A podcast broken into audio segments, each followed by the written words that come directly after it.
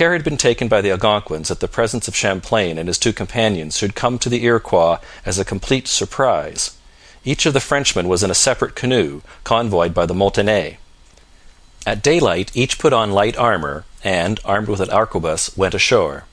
Champlain was near enough the barricade to see nearly two thousand Iroquois, stout and rugged in appearance. They came at slow pace towards us, with a dignity and assurance which greatly impressed me, having three chiefs at their head. Champlain, when urged by his allies to make sure of killing the three chiefs, replied that he would do his best, and that in any case he would show them his courage and good will. Then began the fight, which must be described in Champlain's own words, for in all his writings there is no more famous passage. As soon as we had landed, they began to run for some two hundred paces towards their enemies, who stood firmly, not having as yet noticed my companions, who went into the woods with some savages. Our men began to call me with loud cries, and in order to give me a passageway they opened in two parts and put me at their head, where I marched some twenty paces in advance of the rest, until I was within about twenty paces of the enemy, who at once noticed me, and, halting, gazed at me, as I did also at them. When I saw them make a move to fire at us, I rested my musket against my cheek and aimed directly at one of the three chiefs. With the same shot two fell to the ground and one of their men was so wounded that he died some time after. I had loaded my musket with four balls. When our side saw the shot so favourable for them, they began to raise such loud cries that one could not have heard it thunder. Meanwhile the arrows flew on both sides. The Iroquois were greatly astonished that two men had been so quickly killed, although they were equipped with armour woven from cotton thread and with wood which was proof against their arrows. This caused great alarm among them.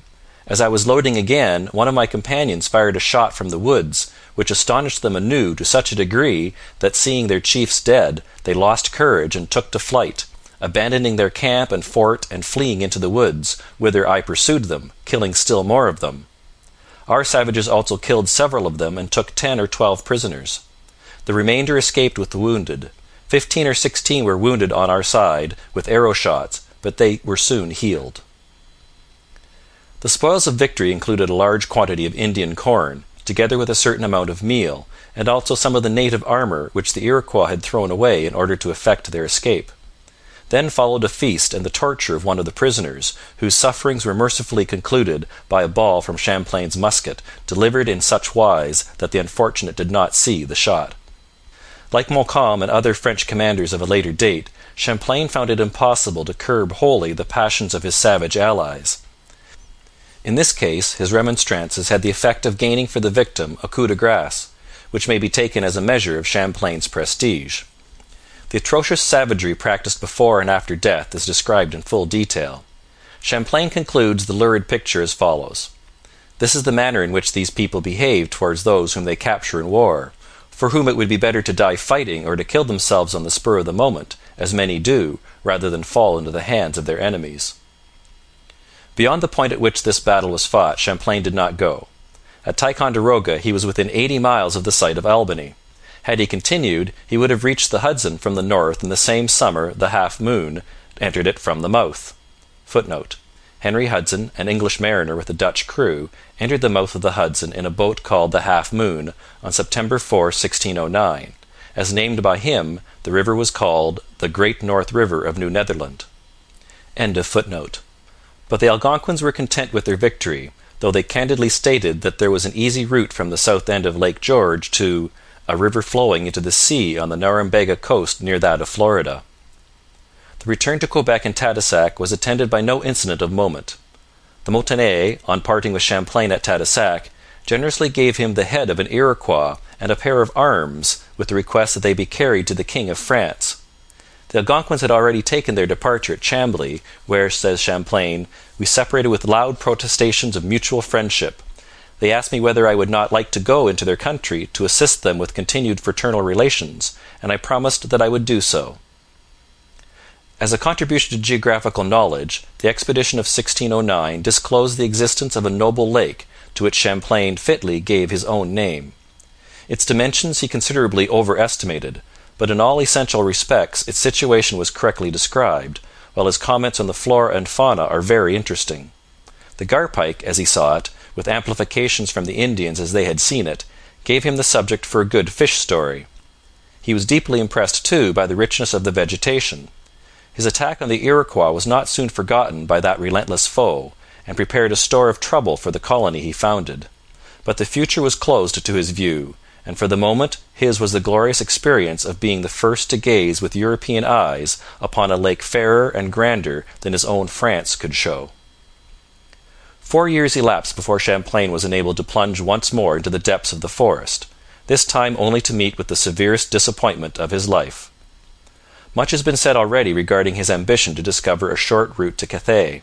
This was the great prize for which he would have sacrificed everything save loyalty to the king and duty to the church. For a moment he seemed on the point of gaining it; then the truth was brutally disclosed, and he found that he had been wilfully deceived by an impostor.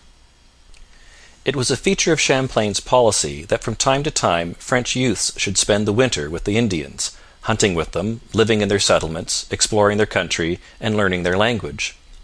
Of Frenchmen thus trained to woodcraft during Champlain's lifetime, the most notable were Etienne Brule, Nicolas Vignau, Nicolas Marsolet, and Jean Nicolet. Unfortunately, the three first did not leave an unclouded record. Brule, after becoming a most accomplished guide, turned traitor and aided the English in 1629. Champlain accuses Marsolet of a like disloyalty. [Footnote: Marsolet's defence was that he acted under constraint.] Vignau, with more imagination, stands on the roll of fame as a frank impostor. Champlain, as we have seen, spent the whole of 1612 in France, and it was at this time that Vignau appeared in Paris with a tale which could not but kindle excitement in the heart of an explorer. The basis of fact was that Vignau had undoubtedly passed the preceding winter with the Algonquins on the Ottawa. The fable which was built upon this fact can be best told in Champlain's own words.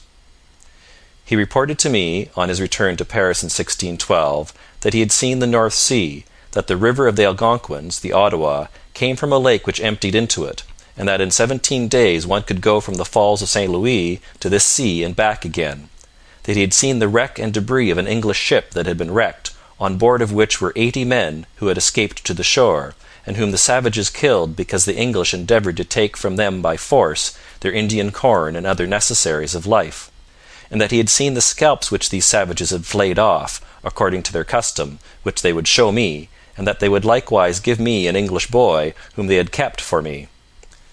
This intelligence greatly pleased me, for I thought that I had almost found that for which I had for a long time been searching.